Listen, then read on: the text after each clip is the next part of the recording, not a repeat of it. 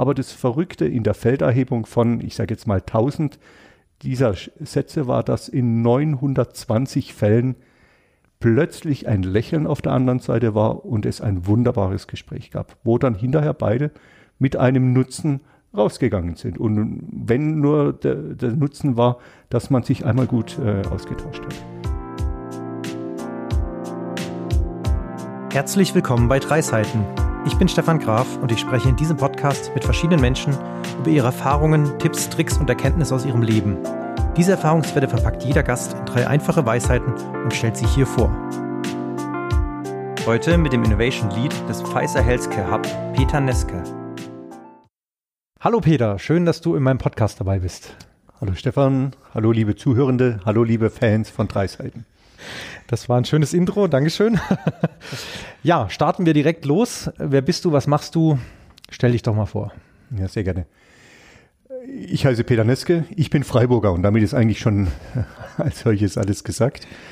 Ich ähm, habe das große Glück, obwohl ich seit über 30 Jahren im, äh, pharmazeutischen Umfeld tätig bin, dass ich äh, noch nie seit Start eine Bewerbung schreiben musste, obwohl ich in über acht verschiedenen Firmen und Unternehmenskulturen gearbeitet habe, weil durch viele Fusionen ähm, das immer wieder weitergegangen sind und hatte in der Zeit natürlich viele, viele unterschiedliche Rollen.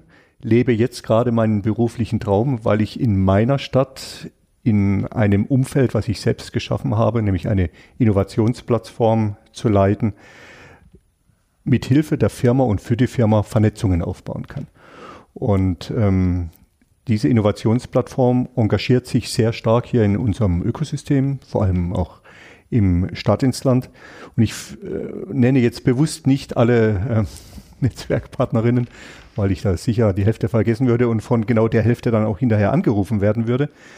Aber ich ähm, bin auch im Vorstand von Baden-Württemberg Connected, habe also auch eine landespolitische Sichtweise, wo ich versuche, die Themenfelder dann anzugehen. Und was auch eine Leidenschaft von mir ist, ich bin im Vorstand des Olympiastützpunkts, was einfach eine wunderbare Facette ist als Vertreter der Industrie, mit ähm, mir darüber Gedanken machen zu dürfen, wie man denn es schafft, zum einen jungen Sportlern, Sportlerinnen hier auch eine, eine berufliche Perspektive aufzubauen, weil nicht alle sind ja, äh, werden Fußballprofis und mein Unternehmen dann zum Beispiel auch eine Karrierepartnerschaft hat. Da haben wir einen jungen Nationalmannschaftsringer jetzt, der bei uns Industriekaufmann lernt. Kevin Henkel, das ist natürlich ganz wunderbar. Und ähm, natürlich eines meiner Lebenshighlights ist, dass ich Stadtjubiläumsbotschafter sein durfte in einem denkwürdigen Stadtjubiläum, was pandemisch maximal geprägt war. Aber da war ich dann ähm, für Wirtschaft und Innovation zuständig und habe vieles von meiner Stadt gesehen, was ich vorher so nicht gesehen habe und das war ganz großartig. Jetzt hast du sehr viele Sachen aufgezählt. Wie vereinbarst du das so zeitlich?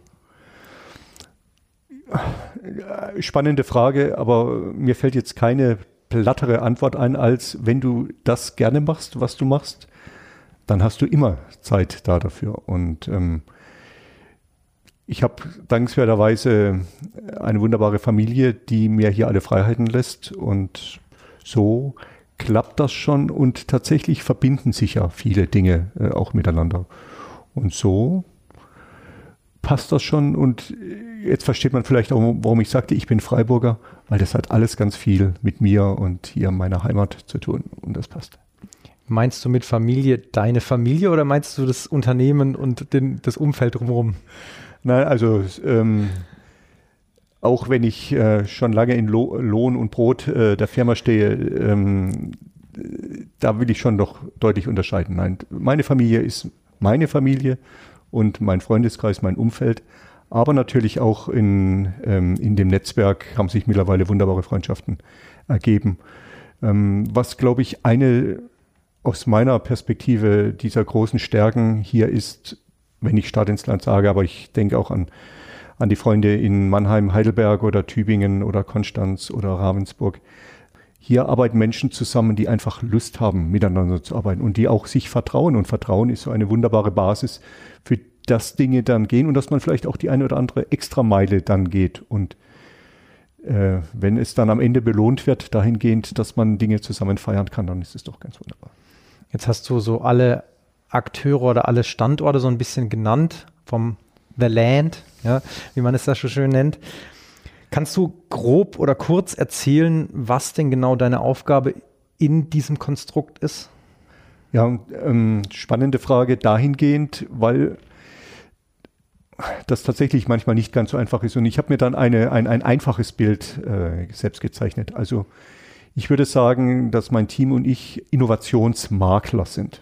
Also wenn, wenn man einen, einen normalen Immobilienmakler sieht, dann hat er ja zwei Schätze. Das eine ist der Bestand an Kaufwilligen, die etwas kaufen wollen, und der Bestand an Grundstücken, die er verkaufen kann. Und genauso ist es ja hier im Innovationsmanagement. Wir in Freiburg haben ja das große Glück, in einem der spannendsten Innovationsökosysteme zu leben, wenn man einfach den Blick ein bisschen größer macht. Also wenn man Basel, Straßburg, Karlsruhe mit dazu nimmt, dann haben wir ja tatsächlich die akademische Innovationspower von Greater Boston Area. Das ist vielen gar nicht so bewusst. Wir glauben ja immer, ähm, wir sind so eine, so eine kleine Provinzstadt, aber dem ist ja nicht so. Wir sind ja ein großes Innovationsökosystem und auf der anderen Seite vertrete ich natürlich den größten privaten Arbeitgeber ähm, von Freiburg und der wiederum im Wettbewerb steht zu vielen anderen Standorten äh, von uns global.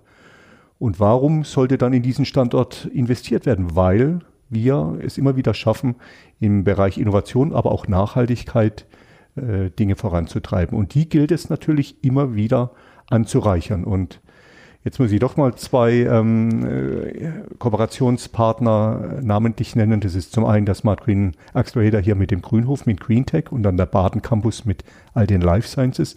Da habe ich natürlich exzellente Partnerinnen, wo ich Fragestellungen des Standortes dann auf den Markt stelle und sagen kann, kann mir hier jemand helfen? Und gleichzeitig aber auch Innovationen, die aus dem Ökosystem und das Ökosystem ist dann auch global hierher kommen, wo ich dann die Fachkolleginnen und Fachkollegen in, im, im Standort fragen kann, kann das eine Lösung sein für eines eurer drängenden Probleme? Und das ist so dieses Makler-Momentum. Ich hoffe, ich, ich meinst du, das ist gut erklärt. So ist es, so verstehen wir uns. Und das ist dann diese Plattform, die ich hier leite.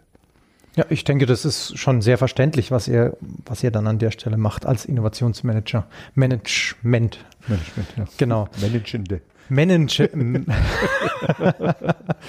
okay, gut. Ja, dann kommen wir mal zum eigentlichen Punkt des Podcasts, nämlich äh, zu deiner ersten Weisheit. Ja.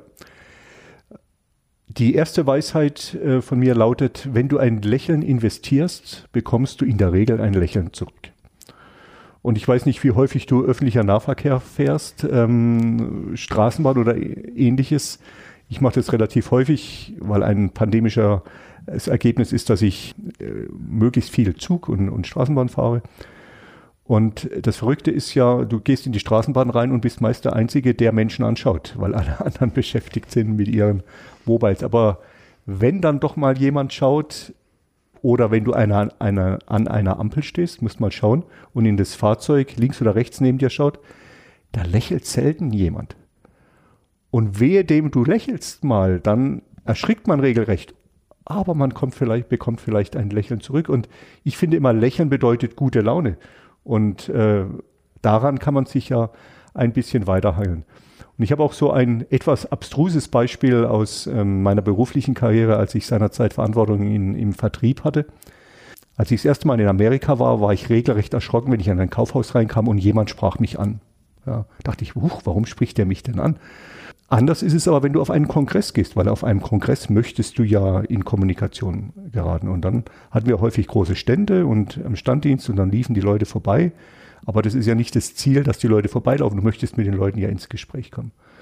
Und dann überlegte ich mir einen Gedanken, dass ich dann, wenn jemand so scheinbar interessiert, aber bitte sprich mich nicht an, an mir vorbeilief, dann ging ich auf die Person zu und sagte, ich hätte die passende Antwort. Jetzt müssen wir gemeinsam nur nach der Frage dazu äh, suchen und das mit einem Lächeln. Und das Verrückte, ich kenne Kollegen ähm, äh, aus der Firma, die sagen, wie kannst du nur sowas machen? Aber das Verrückte in der Felderhebung von, ich sage jetzt mal 1000 dieser Sätze war, dass in 920 Fällen plötzlich ein Lächeln auf der anderen Seite war und es ein wunderbares Gespräch gab, wo dann hinterher beide mit einem Nutzen rausgegangen sind. Und wenn nur der, der Nutzen war, dass man sich einmal gut äh, ausgetauscht hat. Oder dann sogar weiterführende äh, gute Beziehungen daraus haben. Und das war so einer der Punkte, wo ich mir auch angewöhnt habe, wenn du jemanden anlächelst, dann bekommst du ein Lächeln zurück. Und das Ganze ist dann auch ein kleines Wortspiel merkwürdig. Es ist würdig, sich zu merken. Und das ist etwas, woran ich große Freude habe.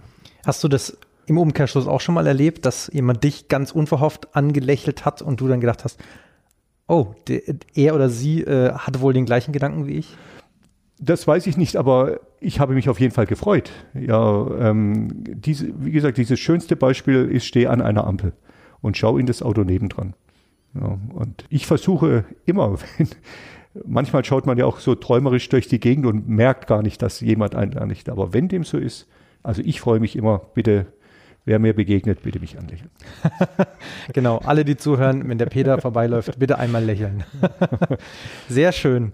Ich wüsste jetzt gar nicht, was ich da noch groß zu fragen soll, weil das ist natürlich eine sehr interessante Weisheit, die klar sowohl im privaten wie auch im beruflichen Umfeld eigentlich sich selbst erklärt. Deswegen würde ich einfach mal sagen, springen wir direkt zur zweiten Weisheit. Was hast du denn da?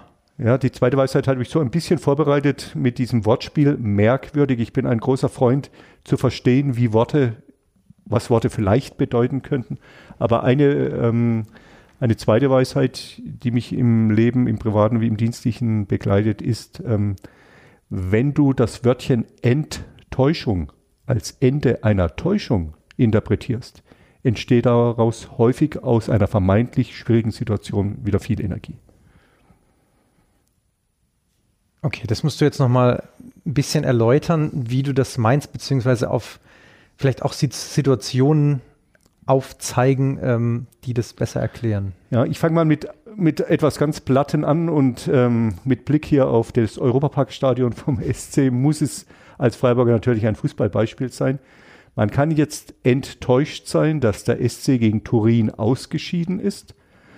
Oder man kann aber auch es so definieren, vielleicht war es ja nur eine Täuschung, dass wir mit unserer jungen, international nicht so erfahrenen Mannschaft gegen eine hochgespickte, international erfahrene Mannschaft halt nicht weitergekommen sind. Ja. Dann ist das Ende der Täuschung, dass man dachte, wir äh, fegen die aus dem Stadion. Ja. Und dann ist man plötzlich wieder stolz drauf, dass man sagte, wow, wir kamen so weit und die haben uns nicht aus dem Stadion geschossen. Ja, die Spiele, zumindest das Rückspiel war ziemlich knapp, auch das Hinspiel war ja äh, nur knapp verloren.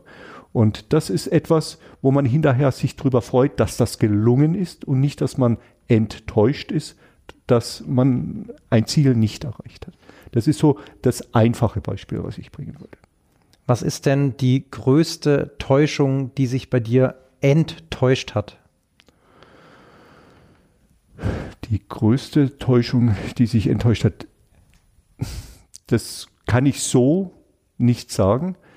Aber ähm, ich, ich, wo es mir sehr hilft, ist im beruflichen Setting wenn manchmal Dinge sich nicht so entwickeln, wie man dachte, dass sie sich entwickeln, oder dass Menschen sich nicht so verhalten, wie man dachte, dass sie sich verhalten, oder wenn Ergebnisse nicht so eintreten, wie man hoffte, dass sie eintreten. Und da habe ich mir angewöhnt, auch mal einen Perspektivwechsel zu versuchen, dass ich jeweils aus der anderen Perspektive auf die Sachlage drauf schaue. Oder ich habe versucht zu ergründen, warum ist das als solches geschehen? Also gerade in, in, in der menschlichen Interaktion auch mal zu überlegen, habe ich vielleicht jemanden nur falsch verstanden oder war es eine ganz andere Intention? Oder war vielleicht die Intention des anderen gar nicht lauter? Vielleicht hatte der ja auch oder sie äh, irgendeine Agenda, die nicht pro mir oder in meinem Sinne war. Oder vielleicht war die Zielsetzung nicht deckungsgleich. Und das dann zu ergründen, zu verstehen, hilft dann, diese Situation besser einordnen zu können und dann zu überlegen, hm, wenn ich das jetzt weiß, wie gehe ich da ein nächstes Mal mit um? Oder was würde ich beim nächsten Mal anders machen? Oder wäre meine Zielsetzung möglicherweise eine ganz andere, damit es nicht zu einer Täuschung äh, als solches kommen kann. Du hast jetzt gerade von zwischenmenschlichen Begebenheiten gesprochen. Hattest du denn schon mal dieses Gefühl, oh, jetzt würde ich jemand enttäuschen und hast deswegen, weil du dann an deine eigene Weisheit gedacht hast, gedacht, ich formuliere das jetzt anders, dass der andere oder die andere jetzt nicht enttäuscht ist, sondern versteht, dass das vielleicht auch was Gutes in sich hat? Interessant, dass du mich das so rumfragst, weil so rum habe ich es noch gar nie betrachtet. Merke aber an mir, dass Kommunikation das Schwierigste ist, was es überhaupt geben kann. Ja, du, ähm, mein, mein, mein, Lieblingsbeispiel ist, es sitzt ein Pärchen im Auto ähm, an einer roten Ampel und einer sagt zum anderen, die Ampel ist grün. Wenn die beiden, die im Auto sitzen, frisch verliebt sind, wird der oder die andere sagen, Schatz, du bist so aufmerksam, ich weiß genau, warum ich dich geheiratet habe. Wenn die beiden aber kurz vor einer Scheidung stehen, sagt der oder die andere zu ihm, bist du, meinst du, ich bin blöd? Meinst du, ich sehe das nicht selber? Was erlaubst du mit dir, das zu sagen? Es ist genau der gleiche Fakt. Aber die Rahmenbedingungen entscheiden halt dann, wie es äh, als solches kommen kann. Und deswegen ist Kommunikation immer etwas, wo du sehr sensibel sein musst und auch häufiger mal nachfragen, was kam jetzt bei dir an? Oder konnte ich mich gut ausdrücken? Und wenn dem nicht so ist oder wenn das Verhalten sich plötzlich auf der Gegenseite unerklärlich ändert, dann auch durchaus mutig sein, nachzufragen. Gleichzeitig aber auch zu hoffen, dass es umgekehrt ganz genauso ist. Und ähm, das ist aber sicher eine hohe Kunst und am Ende da komme ich wieder zurück zu, zu mein, meinem äh, Eingangsstatement, warum ich hier so gerne werble. Hier sind viele Menschen, die einfach dieses Vertrauen haben, dass der andere einem gegenüber sehr positiv gestimmt ist. Und dann passieren viele Enttäuschungen einfach nicht. Sehr interessant, sehr interessant. Okay, äh, dann bin ich mal äh, mutig und frage einfach mal nach, was ist denn die dritte Weisheit? Die dritte Weisheit ist etwas, was man möglicherweise schon ganz häufig gehört hat, aber die ich glaube, man gar nicht oft genug äh, sich bewusst machen äh, kann. Das ist Beziehungen schaden dem, der keine hat. Und nicht im Sinne von Klüngel oder ähnlichen Dingen, sondern mehr im Sinne von, wenn Dinge vorangehen sollen oder wenn man in Situationen ist, wo man dann jemanden braucht, dann ist es gut, im Vorfeld schon in Beziehungen investiert zu haben, um dann diese Situation besser, ähm, besser managen zu können. Das war jetzt natürlich ein äh, technisches Wort, aber um es besser für sich verarbeiten zu können. Und deswegen, hier auch hier schließt sich wieder ein Kreis, warum ich so gerne Netzwerker bin. Deswegen kann ich ja jedem immer nur anraten, im beruflichen wie im privaten Be Bereich sich so zu vernetzen. Und ein, ein schönes Beispiel, was mich, glaube ich, in jungen Jahren geprägt habe, hat, mein Freundeskreis sind überwiegend auch Menschen hier aus der Region in ganz unterschiedlichen Berufen. Und es gibt ein, ein Ehepaar hier aus einem Ort im Markgräfler äh, Land, äh, wenn ich jetzt Ballrechten Dottingen sage, wissen die, wen ich meine. Und beide kommen aus kinderreichen Familien. Ich glaube, sie hat sieben Geschwister und er hat acht Geschwister oder so ähnliches. Und die Geschwister sind in der Feuerwehr, in der Musik, im Fußball, wo auch immer. Und jeder von denen hat irgendeinen Handwerksberuf gelernt. Jetzt stellt er vor, jeder von denen hat ein Haus gebaut.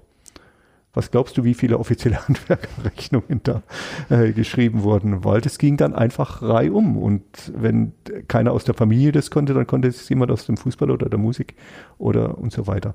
Und das ist so ein wunderbares Beispiel, wie eine Gemeinschaft sich als solches unterstützen kann. Und im beruflichen Bereich versuche ich, ich bin offizielle Ausbildungsstation, für die Industriekaufleute, für ganz junge Menschen, die ähm, aus einer TikTok, Instagram und was auch immer Welt kommen, wo ich aber sie einladen möchte, wenn sie es denn dann wollen, auch die seriösen sozialen Medien für die berufliche Weiterentwicklung, wie zum Beispiel LinkedIn oder Xing, für sich zu erkunden. Also es nicht machen zu müssen, aber zu schauen, wie rum können Dinge dort helfen. Und siehe da, jeder macht so seine Erfahrungen, aber in Summe kann das dann helfen, um auch sichtbar zu sein und seine Karriere darüber schön zu gestalten. Jetzt hast du von der Familie geredet mit sieben Geschwistern. Dass die natürlich alle schön untereinander netzwerken, ist sehr plausibel. Was würdest du denn jemandem sagen, der oder die jetzt eben nicht aus so einer Familie kommt und gerne netzwerken würde? Und also wie finde ich da den Einstieg? Was wären so die ersten Schritte zu sagen, okay, ich baue mir jetzt ein Netzwerk auf? Meintest du jetzt beruflich oder privat? Sowohl als auch. Naja, ähm, das eine ist mal der wichtige Punkt, neugierig sein auf Menschen. Und dann vor allem auch dort zu sein, wo Menschen sind. Also wenn du dich vernetzen möchtest und nur daheim sitzt, da wird dich keiner finden. es sei denn, du nutzt dann die sozialen Medien, aber das sind ja am Ende möglicherweise we die weniger belastbaren Beziehungen als die analogen Beziehungen. Und ähm, ein wichtiger Punkt aus meinem, meiner Erfahrung ist oder aus meiner Einschätzung oder aus meiner Überzeugung ist es, investiere nicht in Beziehungen, wenn du einen Bedarf hast. Also nicht vordergründig oder nicht unbedingt, sondern investiere in Menschen, investiere in Konstellationen und bringe dich ein. Investiere proaktiv. Dann ist die Chance, dass du sozusagen Dinge zurückbekommst, wenn es dann drauf ankommt, umso wichtiger. Es gibt ähm, so ein schönes Bild im, im privaten Bereich von einem sogenannten roten Kreis ein, ein, einer meiner Mantras ist, in guten Zeiten kennst du viele, in schlechten Zeiten weißt du, wer dir an, an die Seite steht. Und wenn man sich so bewusst macht, wer so in diesem roten Kreis ist und es, da kommt es nicht auf die Quantität an, da kommt es darauf an, wen kannst du anrufen und er oder sie oder es steht dir dann zur Seite. Das sind die Dinge, was ich meine, was ich mit dem Satz meine. Beziehungen schaden dem, der keine hat, weil im Umkehrschluss wird draus, Beziehungen nutzen dir dann, wenn du sie brauchst. Sehr schöne Worte. Du hast den, du hast im, im, Vorfeld gesagt, du hast den Podcast schon angehört, dann weißt du, was jetzt kommt. Wenn du in der Zeit zurückreisen würdest zu deinem 13-jährigen Ich, was würdest du dir selbst sagen? Ich also jetzt habe ich natürlich einen kleinen Bias, weil ich habe, glaube ich, sieben oder acht Mal schon so kluge äh, Dinge gehört und ähm, möchte die natürlich als solches nicht, nicht wiederholen, auch wenn ich sagen könnte, aus Folge 1 den ersten Gedanken, aus Folge 7 den zweiten Gedanken.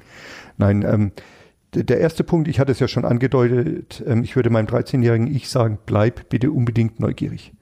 Weil die Neugierde ist das, was dich voranbringt und was deinen Geist offen hält für die Dinge, äh, die Dinge aufzunehmen, die dann ganz spannend sind. Ähm, und das ist genau das, was, ein, was einem liegt. Die Neigungen sind da, man sagt immer in der Schule, das ist ja dann Schulzeit in der Regel. Äh, in der Schule lernt man fürs Leben. Ja, wenn ich mir überlege, was ich aus der Schule heute noch in meinem täglichen Bedarf brauche, dann sind es überschaubare Dinge, aber und da schließt sich der Kreis zu ähm, Matthias Plattmann, was er sagte, war, nutze die Schulzeit auch, um Sprachen zu lernen. Geh ins Ausland. Das war damals nicht in meiner Komfortzone. Ja, würde mich jetzt äh, gerade, wenn man überlegt, wie, wie wunderbar es ist, Sprachen zu können, einfach machen. Das, das Schrecklichste, was ich hier finde bei uns im Rheintal, ist, wenn ich in irgendeiner Strause bin und dann ist ein französisches Gastpaar da und die Bedienung und das Gastpaar unterhalten sich auf Englisch. Ja. Das finde find ich schade. Also ich spreche, ich war auf dem deutsch-französischen Gymnasium, ich spreche ein bisschen Französisch. Aber zumindest dem Gegenüber zu signalisieren, ich, ich nehme das ernst und ich respektiere dich. Und es ist dann der dritte Gedanke, den ich meinem 13-jährigen Ich mit der Erfahrung von 40 Jahren später ähm, dann sagen möchte, ist, übe dich in Respekt.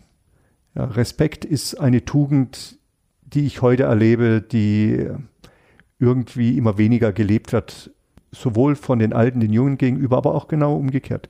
Also ich äh, erlebe das jetzt teilweise auch an mir selber, dass ähm, man doch überrascht ist, wie wenig dann Leistung äh, geschätzt wird und solche Dinge. Deswegen würde ich meinem 13-jährigen Ich sagen, bitte bleibe stets respektvoll. Okay. Ich habe jetzt trotzdem noch eine Frage, mit der du wahrscheinlich nicht gerechnet hast. Du bist ja viel im Innovationsumfeld tätig und deswegen hast du viel mit Startups zu tun. Jetzt äh, drehen wir die Frage ein bisschen um. 13-jähriges Ich, das ist jetzt auf dich bezogen.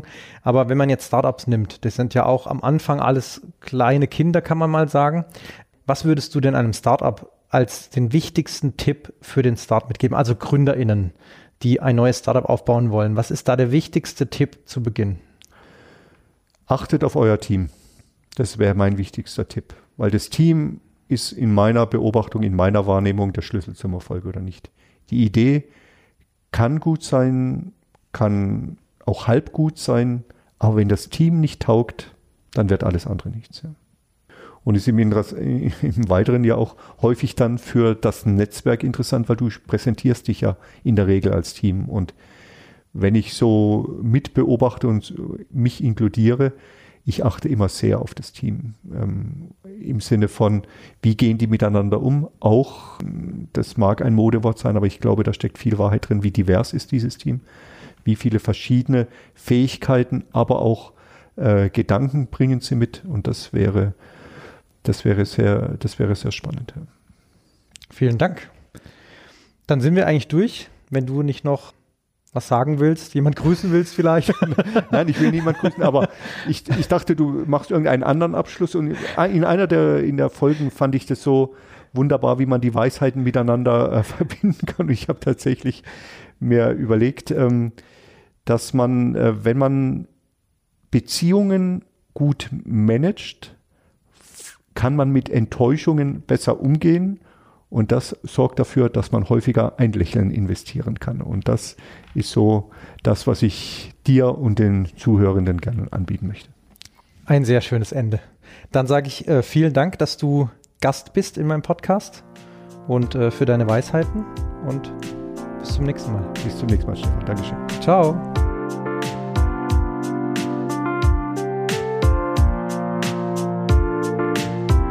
Das waren die drei Seiten komprimierte Lebenserfahrung im Interviewformat. Schau gerne mal auf dreiseiten.de oder meinen Social Media Kanälen für mehr Infos vorbei. Und natürlich freue ich mich auch über jede 5-Sterne-Bewertung. Danke fürs Zuhören und bis zum nächsten Mal.